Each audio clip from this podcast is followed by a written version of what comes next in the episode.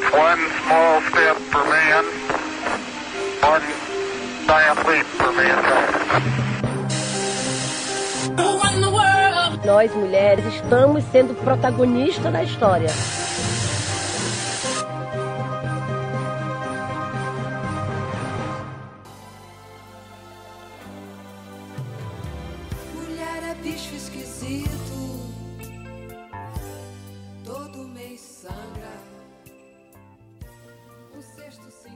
Todo o mundo, aproximadamente 2 bilhões de pessoas estão em idade menstrual. Isso equivale a mais de 25% de toda a população. Aqueles que menstruam passam em média 3.500 dias de suas vidas sangrando. Só nos Estados Unidos, o gasto médio com produtos menstruais durante toda a vida é de aproximadamente 3 mil dólares. No entanto, nem todo mundo pode arcar com esse custo. E mesmo com tantas pessoas passando por isso, ouvimos frases como estas. Mulheres escolhem o dia para menstruar. As mulheres usam a menstruação como uma desculpa. A menstruação é um dos maiores tabus da sociedade humana, que remete à história de várias civilizações hostilizando mulheres apenas por menstruarem. Podemos observar isso em várias reportagens.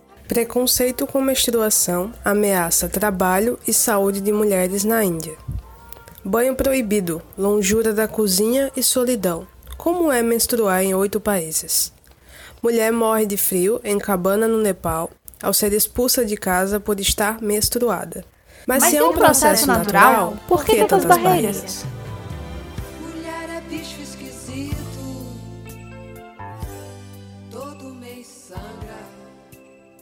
A menstruação não é um processo exclusivo de mulheres cis, ou seja, aquelas que se identificam com o sexo que nasceram. Por isso, pedimos desculpas antecipadamente se em algum trecho desse episódio tratamos a menstruação como um processo exclusivamente feminino. Olá, sejam bem-vindas. Nós somos o X-Science! Eu sou Mary. E eu sou Yohara. E hoje nós estamos aqui para mais um episódio do nosso podcast. Sejam todos muito bem-vindos com um assunto que hoje é um tanto polêmico, né? que envolve muitos tabus na nossa sociedade. E trouxemos a Amanda, que é parte da nossa equipe. E aí, Amanda? Oi, gente, tudo bem? Meu nome é Amanda, eu sou da ecologia também, que nem as meninas.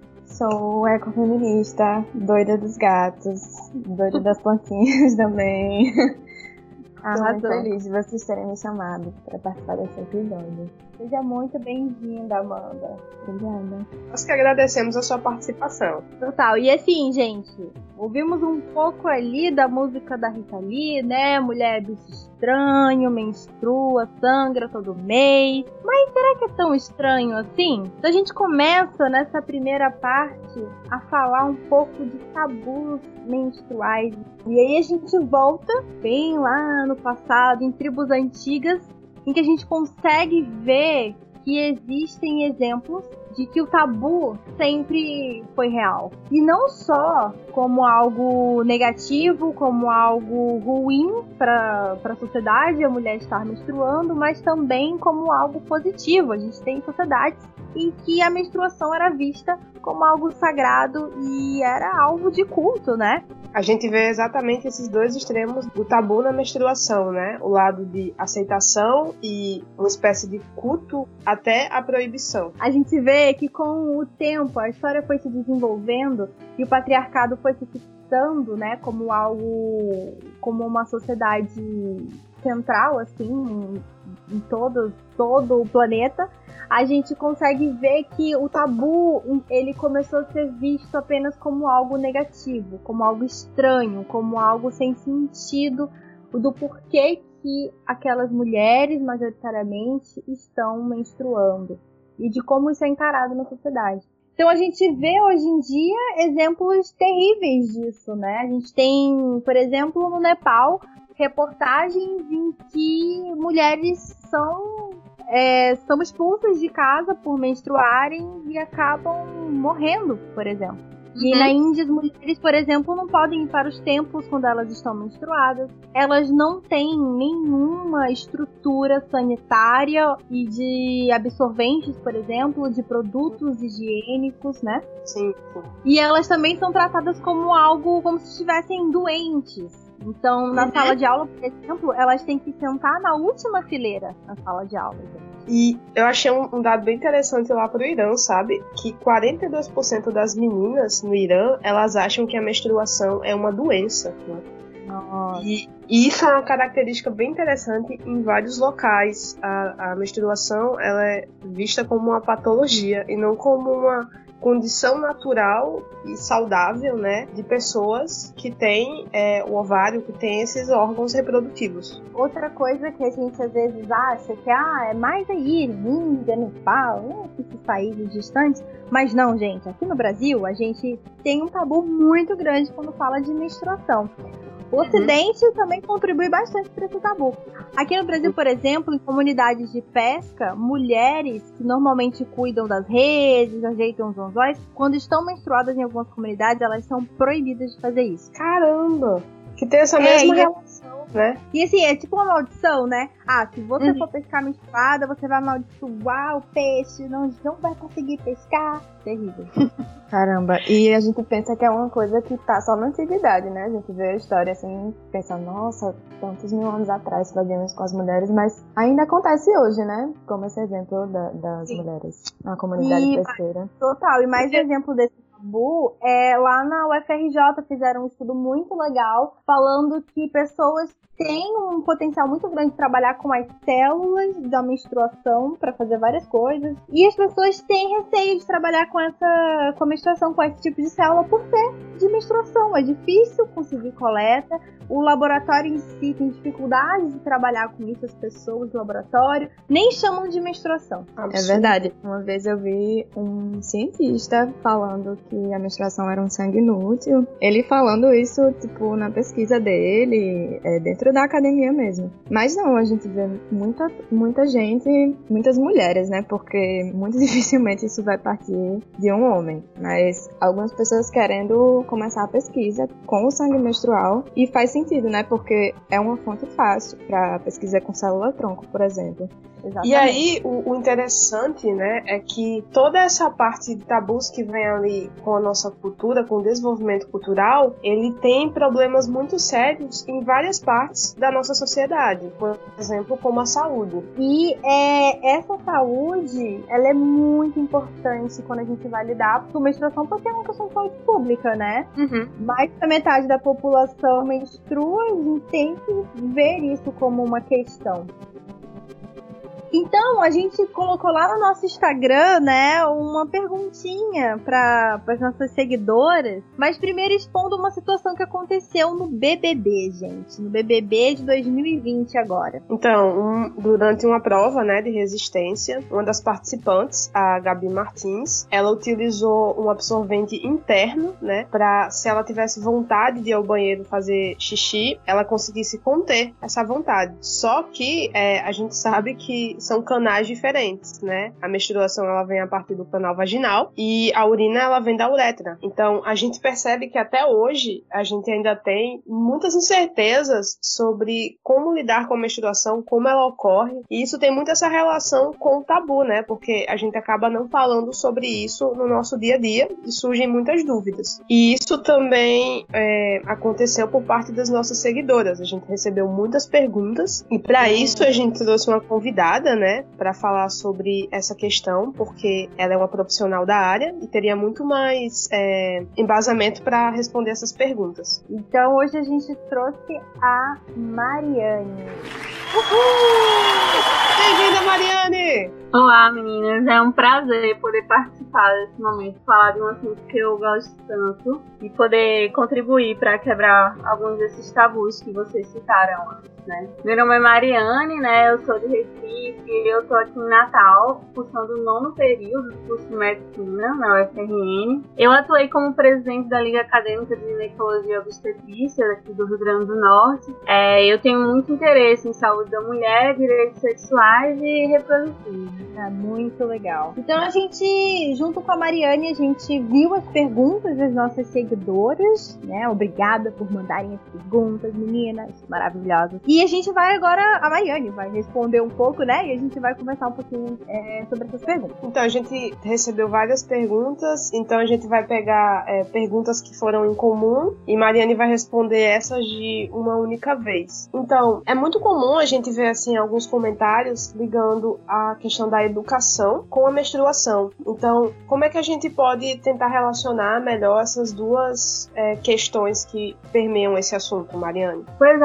a gente começa a ouvir falar da menstruação, é, principalmente nos livros de biologia, né, na escola. Eu acredito que é desde esse momento que, que são construídos os tabus, porque as palavras que são usadas para expressar, é, para explicar a menstruação, elas têm tido um papel importante na forma como nós vemos a menstruação. Uhum. E os livros de biologia, eles nos ensinam que a menstruação é resultado de uma fecundação que não aconteceu, ou seja, de algo que deu errado. Uhum. E eu me pergunto se por acaso nós utilizássemos outras palavras nesses livros para explicar a fisiologia menstrual, se em vez de a gente dizer para as meninas, para as pessoas, é, que a menstruação ela acontece apenas se o óvulo não, não, for fecundado. Se em vez de dizer, dizer, dizermos isso, nós disséssemos que a cada 28 dias, por exemplo, a camada interna do nosso útero se renova. Então, o foco não seria a fecundação, mas sim a renovação do nosso útero. A gente poderia olhar para o nosso útero como uma coisa que está se renovando. Diferente, né? A, visão, assim, na hora do ensino, cara. Muito legal. Você sai de uma visão utilitarista, que é como se a mulher ela só menstruasse para a reprodução, e você vai para um processo natural, né? Que faz parte do ciclo e até tá ligado à saúde da mulher. Exato. Eu acho que dessa forma a gente já poderia, é, a mulher veria sua experiência de menstruar todos os meses de uma maneira diferente. Ela teria uma vivência diferente com o próprio sangue.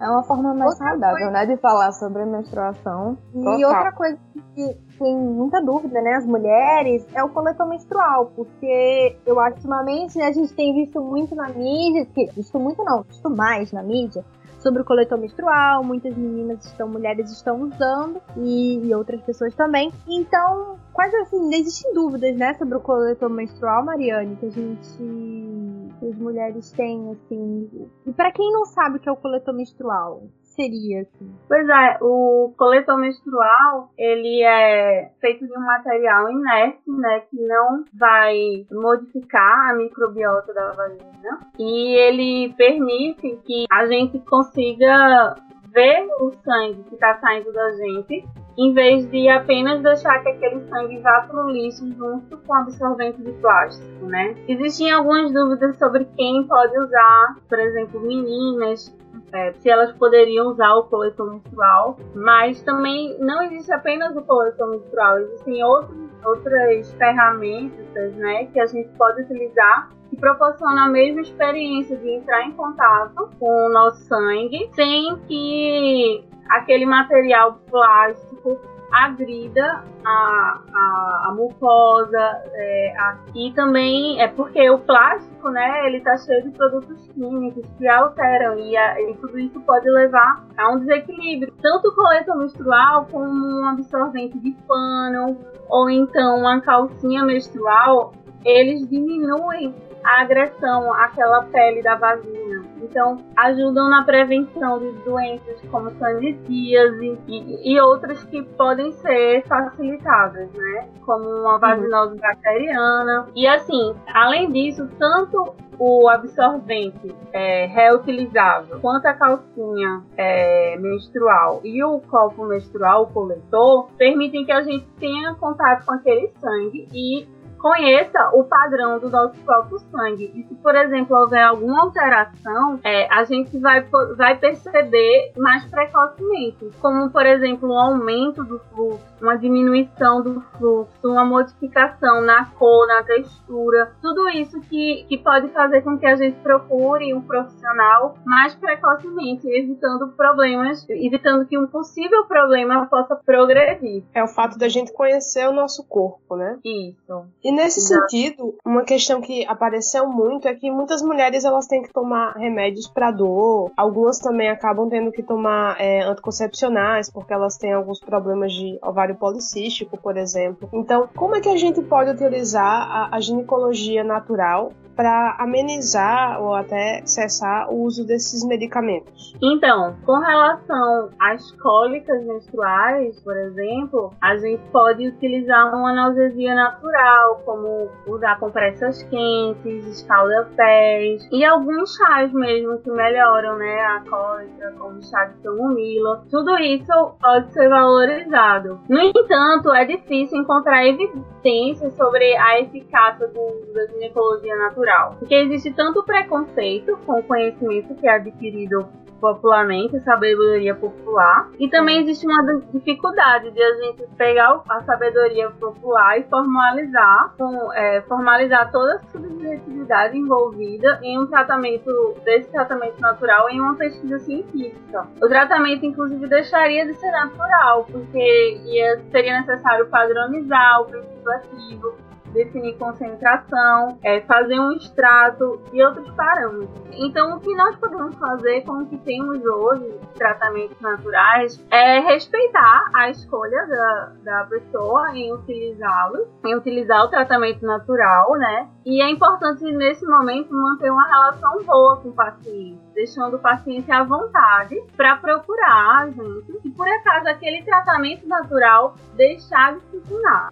No entanto, na medicina, medicina, nós não podemos indicar um tratamento sem evidências científicas. Uhum. Cara, é complicado, porque a ciência é feita por majoritariamente por homens e, e aí homens normalmente não têm interesse em olhar mais para esse lado da ginecologia natural, em olhar sempre o que for mais confortável e menos agressivo para o corpo da mulher, né? Então acho que pesa, vai muito para esse lado também. Sim, totalmente. É, agora a gente vai fazer algumas perguntas rapidinhas para a Mariana responder. Primeiro, primeira pergunta: por que umas mulheres têm cólicas e outras não? Primeiro, é importante a gente lembrar que a dor ela tem um caráter subjetivo. Então, cada pessoa vai experimentar a dor de uma maneira individual, como a Amanda falou, né? E a partir do seu limiar, cada um tem o seu limiar de dor. No entanto, existem algumas condições que causam muita dor e elas precisam de uma avaliação de um especialista. Então, a partir do limiar da pessoa, quando ela perceber que a dor é forte, ela deve procurar um especialista para investigar causas como endometriose, entre outros. É, a segunda pergunta é: quanto de dor é normal e quanto é sinal de alerta? Então, quando a dor ela passa a impedir que o indivíduo realize as suas atividades do dia a dia, é um sinal de alerta. É, a próxima pergunta é: qual a diferença na menstruação quando uma mulher toma um anticoncepcional ou quando ela não toma? Então, de maneira simplificada, quando a gente toma um anticoncepcional, a gente não ovula.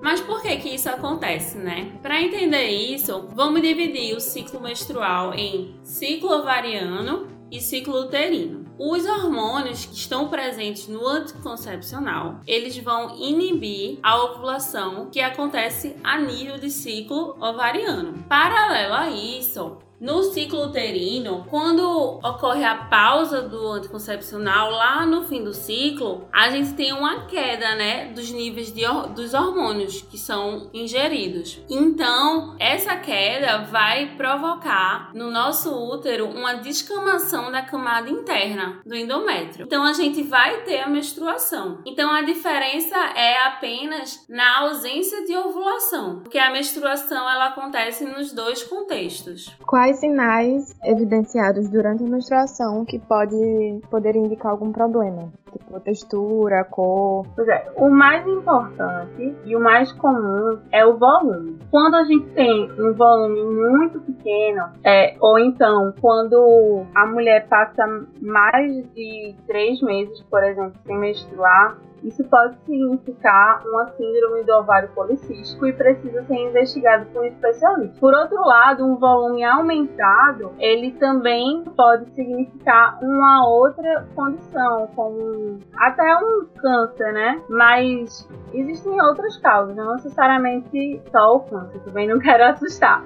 Mas é importante que quando o indivíduo perceba aquele volume aumentado, ele procure ajuda. Então, um número excessivo de absorvente, ou então quando a, a, a pessoa usa o copo menstrual também, ela perceber que aquele volume está sempre muito maior do que o, o, que ela costumava ter, eu acho que é o, é o principal problema durante a menstruação que precisa ser observado. Ah, legal. E o período fértil da mulher, quantos dias após a menstruação? Pois é, a gente aprende, né, desde, desde a escola, que um ciclo médio ele tem 28 dias, certo? Então, o meio do ciclo é justamente quando ocorre o recrutamento folicular e aquele óvulo é liberado para a fecundação. Então, por volta do 14 dia é o período fértil. A maior, existe chance de engravidar desde o décimo até o vigésimo e uma alta chance de engravidar do 13 terceiro dia ao 17. No entanto, é importante que cada indivíduo procure entender e conhecer o próprio ciclo. Hoje em dia existem vários aplicativos, porque é possível ter um ciclo com mais de 28 dias e com menos. Então, nesses casos, o período fértil vai variar. Então, é importante saber que o ciclo ovariano ele é dividido em duas fases: a fase folicular e a fase lútea. A fase folicular é a que pode variar de uma pessoa para outra. Então, é, se você faz a sua tabelinha, né, você pode perceber quanto tempo demora sua fase folicular e a partir disso calcular o tempo fértil. Como a fase lútea é fixa, então, é possível saber que a liberação do folículo vai ocorrer sempre 14 dias antes da próxima menstruação. Então, para isso é preciso fazer a tabela para saber quando ocorrerá a próxima menstruação e subtrair 14 dias dessa data. Mariane, mas acaba que isso às vezes é bem difícil de monitorar, né? Existem métodos assim mais fáceis para a gente sempre estar tá quantificando e entendendo é, como é que está o nosso ciclo menstrual e o período fértil? Sim, existe um, uma abordagem bem legal que é você montar, você confeccionar uma pulseirinha onde você coloca uma miçanga ou uma pedrinha para cada dia. E aí eu vou disponibilizar para vocês uma imagem e um tutorial de como fazer essa pulseirinha. E legal, aí legal. É, fica porque aí você com aquela pulseirinha você sabe em que período você tá e você vai acrescentando miçangas se seu ciclo, por exemplo, for maior que 28 ou removendo miçangas se seu ciclo for menor do que 28 dias. Ah, é muito interessante. Dá pra você montar do jeito que é o seu ciclo, né? Uhum. Então, essa parte de saúde é super importante, né? Pra gente compreender melhor o que acontece com o nosso corpo. Mas aí a gente para pra pensar que poucas mulheres e pessoas que menstruam têm acesso a esse tipo de informação. Têm acesso a essa a se conhecer, nem às vezes nem sabem da possibilidade, como a gente falou da, das meninas, mulheres lá na Índia e no Nepal. E como é que fica a questão da, da educação dessa, dessas pessoas, né? Como é que elas crescem vivendo esse tabu e sem acesso a essas informações? É, isso é bem complicado, né? Porque como você tem o tabu na menstruação, é, ele se liga muito a outras questões da sociedade, como relação socioeconômica. Então, por exemplo, um absorvente ele custa em média 50 centavos. Só que é, a gente está numa posição de privilégio, né? Mas muitas pessoas elas não conseguem ter esse dinheiro para gastar. Então elas acabam utilizando outros métodos, né? Papel higiênico, roupas, sacolas plásticas. Isso é muito perigoso. E aí a gente entra numa questão que é a pobreza menstrual, né? Que ela é um, um conjunto de características, né? Ligadas à higiene menstrual, esse manejo da da higiene menstrual, eles se ligam a vários fatores, né, como saúde, bem-estar, gênero, educação. E isso está muito ligado à falta, por exemplo, de acesso a absorventes, a uma condição sanitária adequada, né, já que água limpa ela é muito importante e no Brasil, por exemplo, a gente tem um problema muito grande com a falta de saneamento básico. E tudo Verdade. isso faz com que seja muito difícil para várias pessoas de ter acesso ao mínimo para ter uma saúde menstrual adequada. Aí é a importância, né, de se ligar para esses fatores, porque a gente tem problemas muito sérios quando a gente deixa de considerar a menstruação, como por exemplo na educação. Muitas meninas elas deixam de frequentar a escola durante o período menstrual e isso faz com que o desempenho delas caia, né? E isso não ocorre só em países subdesenvolvidos, porque grande parte das pesquisas são feitas nesses países. Mas, por exemplo, quando a gente pega dados do Reino Unido, teve um trabalho lá que mostrou que meninas relatou ausências escolares de, de meninas, né? Porque elas justamente não têm acesso a esse produto, forçando elas a ficarem em casa. E cerca de 42% dessas meninas recorreram ao uso de meias e papel higiênico para conseguir absorver esse fluxo. Então, quando a gente deixa de considerar e de entender a menstruação, é, a gente tem problemas muito sérios que vão além da saúde, né? Tem menina que até usa miolo de pão, né? Pra, na hora Sim. E isso é tão desconsiderado assim, né? Que, por exemplo, o papel higiênico ele é um item de, da cesta básica, né? Um item de higiene básica. Mas a menstruação não. E aí você tem problemas sérios, desde pessoas moradores de rua até mulheres, né? Que estão presas, as carcera as presidiárias. Aí a gente tem questões muito amplas, né? Assim como a gente consegue preservativo gratuito em postos, a gente era pra ser gratuito no sorvete. Uhum, isso aí. E a gente entra na relação do patriarcado, né? Como é um fato ligado principalmente a mulheres, você tem é, essas questões deixadas de lado aí nas políticas públicas, que a gente vai falar um pouquinho mais lá na frente. Então, falamos de patriarcado, né, e de é, sociedades é, arcaicas. Vamos falar que, gente, não nem só mulheres menstruam. Isso é um fato. Na verdade, a gente existem pessoas que não são, que são existem homens que menstruam, existem pessoas não binárias que menstruam e é importantíssimo a gente olhar e compreender também a situação dessas pessoas na nossa sociedade. É muito importante mesmo a gente fazer esse tipo de recorte, principalmente porque essas pessoas são muito invisibilizadas na nossa sociedade. Como somos mulheres cis, é, a gente precisava trazer propriedade de fala na discussão e precisava conversar diretamente com a pessoa trans para saber da vivência dele, é, das coisas que ele, ele passa. Então, conversei com Alan Christian, ele é estudante de psicologia. Tem muitos problemas estruturais, né? Como o uso do vocabulário, tratamento pessoal, que quando a gente muda, já contribui com a inclusão dessas pessoas. E a menstruação pode ser muito mais estressante, né? Para pessoas trans, pessoas não binárias. Na mídia, a imagem que, de feminilidade que a mídia passa o tempo inteiro em propagandas, propaganda de produtos de higiene íntima, é, precariedade dos banheiros públicos e o risco de violência que es- esses espaços trazem. E também interações com profissionais da saúde. E quando eu conversei com o Christian, ele deu um, um depoimento super importante sobre violências que existem na vida de pessoas trans. E uma das coisas que ele relatou foi o seguinte, vou ler aqui. Dá medo de ser expulso do banheiro, de descobrirem que sou trans e me violentarem naquele ambiente. Medo de ser agredido verbalmente também. Acontece tanto com tantas pessoas trans que acaba sendo um fantasma que ronda nosso imaginário. Não dá pra saber quando vai ser sua vez. Também já tive várias experiências ruins com médicos que se negaram a me atender, que me tratavam o tempo inteiro no feminino. Desde o início da transição até hoje, eu nunca fui um ginecologista e conheço pouquíssimos meninos que foram. Mesmo sabendo do quanto é importante, dá muito medo. Muitas pessoas trans, com, com esse depoimento, a gente consegue entender que muitas pessoas trans evitam consultas, né, com médicos. Isso é muito estressante e por geralmente eles serem desrespeitados e os profissionais não serem preparados para isso. E não só pelo profissional, né, porque a violência às vezes começa na recepção da clínica, por exemplo, quando não tem como colocar o nome social. Estava lendo que na Inglaterra alguns exames preventivos, como o de colo de útero, é negado a pessoas trans. E é um absurdo, né, saber disso, porque a, a saúde dessas pessoas é negligenciada e eles não têm apoio nenhum.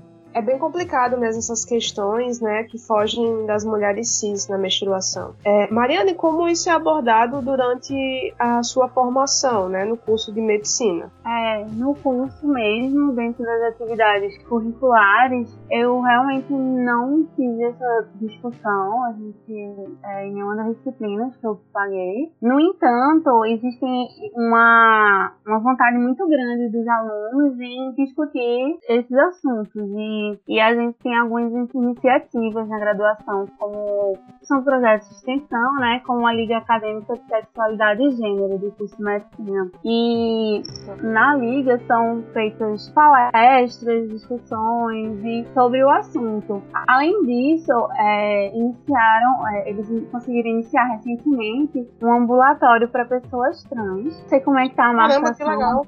Pois é, faz alguns meses. Eu posso até tô, disponibilizar para vocês o contato para marcação. Vou perguntar para eles como é que funciona essa a entrada no sistema, né? Mas eu sei que é pelo Nossa. SUS, sabe? E é, é bem interessante o que essa liga tem feito, as discussões que eles têm levantado. Muito legal ser pelo SUS, né? Muito importante ter acesso gratuito. Uhum. Inclusive, na medicina, tem, existe um, um padrão de que, fo- fora do Brasil, principalmente no Canadá, que a população trans seja muito bem atendida pelos médicos da família. Existem protocolos, tanto para aqueles que querem mudar aspectos físicos, como aqueles apenas que precisam de um acompanhamento médico mesmo. Fiz um estágio na, numa clínica da família lá no Rio de Janeiro, na Rocinha, e eu tive a oportunidade de, de acompanhar um preceptor maravilhoso que ele fez algum. Ele, na universidade dele, ele criou um ambulatório para pessoas trans, ele foi o fundador. E lá na clínica da família ele atendia. E ele deixou participar de algumas consultas. E assim, foi muito uma experiência muito gratificante, assim, para mim. É, exatamente, foi. E, mas assim, realmente são atividades extracurriculares, sabe? No, no currículo Se você não normal. gostar, você não, não tem, né?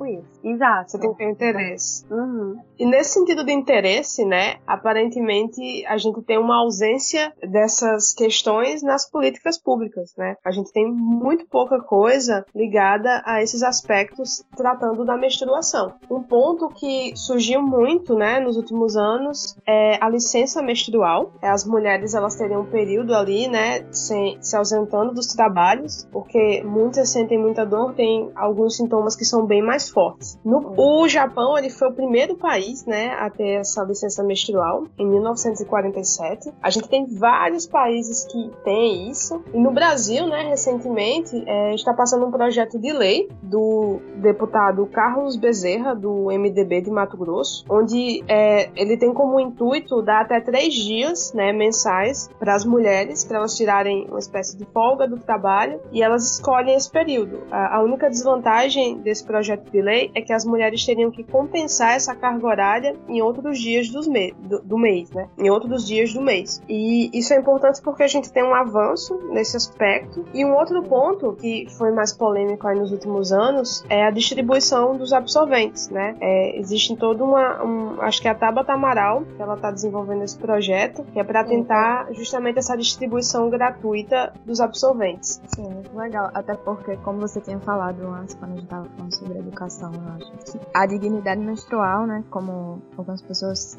chamam, é um privilégio, né? Absorvente Uhum. não é considerado como direito básico, eles são muito tributados, aumenta o custo da fabricação, aumenta o preço final, e aí acaba sendo muito. é, acaba sendo inacessível para muitas pessoas, né? E democratizar o acesso a informações sobre menstruação também acho que ajudaria bastante e so- essas informações de uma forma mais saudável. E aí, ah, nesse sentido, a gente percebe que o tabu da menstruação, né, ela é uma proibição imposta por um costume social. Eu acho que tá na hora da gente abolir, né, o silêncio e a vergonha que ronda esse evento natural, que ocorre com mais de metade da população. É, E assim, se você tem mais da metade da população que menstrua, o que está acontecendo? Por que, que a gente não pode falar sobre isso? Então, acho que nós do X-Science convidamos todos os ouvintes a começar a naturalizar isso, porque, pasmem, é algo natural dos nossos corpos. Isso vai acontecer e vai continuar acontecendo. A gente precisa naturalizar isso, a gente precisa aumentar as políticas públicas com relação a isso, a gente precisa compreender que não só mulheres menstruam, que existe todo um universo relacionado a isso também. Então começa da gente, sabe? Eu acredito muito nisso. Começa da gente deixar de tratar como um tabu pra seguir adiante. E muito verdade. obrigada, é, Amanda, muito obrigada, Mariane. Eu acho que muito legal essa conversa é importante, né? Agradecer também aos ouvintes, né, pela interação, pelas perguntas que eles mandaram. E agora nós vamos para e agora a gente vai para a parte final, né, com a nossa hashtag Elas Indicam. Nós começamos pelas convidadas, né? Então, Mariane, o que você gostaria de indicar para os nossos ouvintes? Pois é, fica difícil escolher uma coisa só, né? Mas no momento, no momento eu vou indicar uma cantora que eu tenho escutado muito. É a Flaira Ferro. E a- vou indicar uma música dela. É, o nome da música é Germinar. Tudo a ver com o nosso episódio, então, né? E você, Amanda? Qual a sua indicação? Eu vou indicar um aplicativo muito bom que eu tô usando agora para retomar meu hábito de leitura, é chamado Cabeceira. Ele, você pode cronometrar em quanto tempo você lê uma página e ele calcula o tempo que você precisa para terminar o livro e tem umas metas muito legais e com isso você vai passando a ler todos os dias e ajuda muito a voltar a ler. Ah, legal. Eu vou indicar o canal Transdiário, em que é um homem trans falando sobre como é esse mundo queer e ele fala bastante também de menstruação, como é menstruar sendo um homem, é bem legal. É, eu vou fazer duas indicações, né? Uma é uma série nova da Netflix, baseada também no filme Expresso do Amanhã, onde nós tivemos um resfriamento da Terra e aí só o resto da humanidade está toda num trem. E aí a gente tem uma discussão muito interessante sobre as lutas entre as diferentes classes, né? Além disso, eu vou indicar um perfil no Instagram que eu recebi isso ontem, que é o Unidas pelas Mulheres.sc, que é um grupo lá de São Paulo que eles tentam minimizar esses efeitos da eh, pobreza menstrual. Então, eles têm uma espécie de campanha para você adotar mulheres. E nessa adoção você contribui eh, ajudando com absorventes. Eu achei uma iniciativa muito legal. Então, gente, relembrando que sigam a gente no Instagram, arroba podcast. Nós temos o nosso e-mail também, pra gente receber crítica, edições, colaborações, né? Quem sabe? E o nosso e-mail é xscience.podcast.gmail.com E se liguem aí nos nossos futuros projetos. Vamos, obrigada, né, pela audiência. Amanda e Mariane, muito obrigado pela participação e até a próxima. Até a próxima, pessoal.